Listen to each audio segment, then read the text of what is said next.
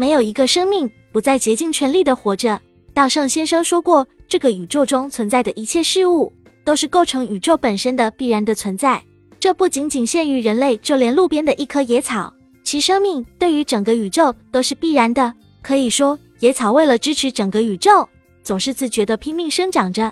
初春，道圣先生在家附近散步，突然看见石头缝隙间生长的杂草，在石块的缝隙之间只有一点点泥土，杂草趁着浓浓的春意，竭尽全力地发芽成长。不久，这些杂草就会开花结籽，它们沐浴在阳光下，努力地开花结籽，准备留下子孙后代，然后枯萎。这就是植物的一生。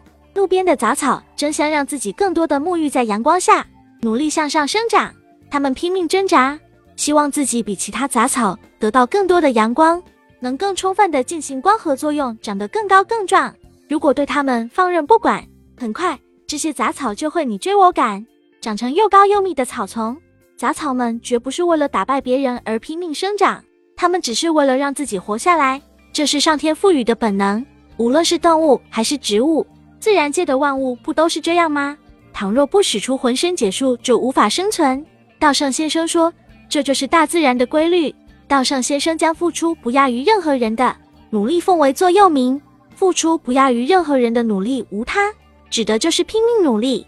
就像杂草一样，努力是大自然天经地义的规律。动物也好，植物也好，只要具备生命，无不全力以赴、拼命的活着。自然界的一切存在都在竭力生存。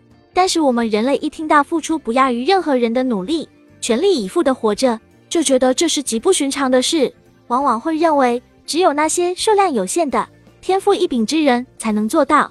可是只要仔细观察大自然的安排，你就会发现，这绝非什么奇特之处。即使想度过平凡的人生，也必须拼命生存，因为这就是大自然的意志。京瓷，在成立初期，必须竭尽所能。付出不亚于任何人的努力，否则就活不下来。道圣先生怀着这个想法，起早贪黑，和员工们一同奋战京瓷，才有今天的成长。道圣先生说，他对照这个上天的意志，认为努力并不是什么奇特的事情。在人生当中，拼命生存，归根到底是一件理所应当的事。道盛先生说，正因为理所当然的做了该做的事，因此才有今天改变命运的法则。本章不仅阐述了工作及经营等人类行为的原理原则，还解释了人生及宇宙整体也有必然存在的法则。这些原理原则中，虽然有像命运这种上天事先决定的法则，但它也未必一定是必然，而是可以利用因果法则加以改变的。但是因果法则并不像一加一等于二那样立刻出现理想的结果。正因如此，每日的积累才尤其关键。那么，为什么做好事能改变命运呢？这是因为因果法则本就符合宇宙的意志，它拥有改变命运的力量。这么说也不为过。道圣先生追溯宇宙从基本粒子到生命体的诞生及进化的过程，认为宇宙的意志在其中发挥了作用，一切都是基于善的意志。从以人类为首的生物到微生物，宇宙有带领一切事物向善的方向发展的意志。正因如此。善有善报的因果法则才能成立。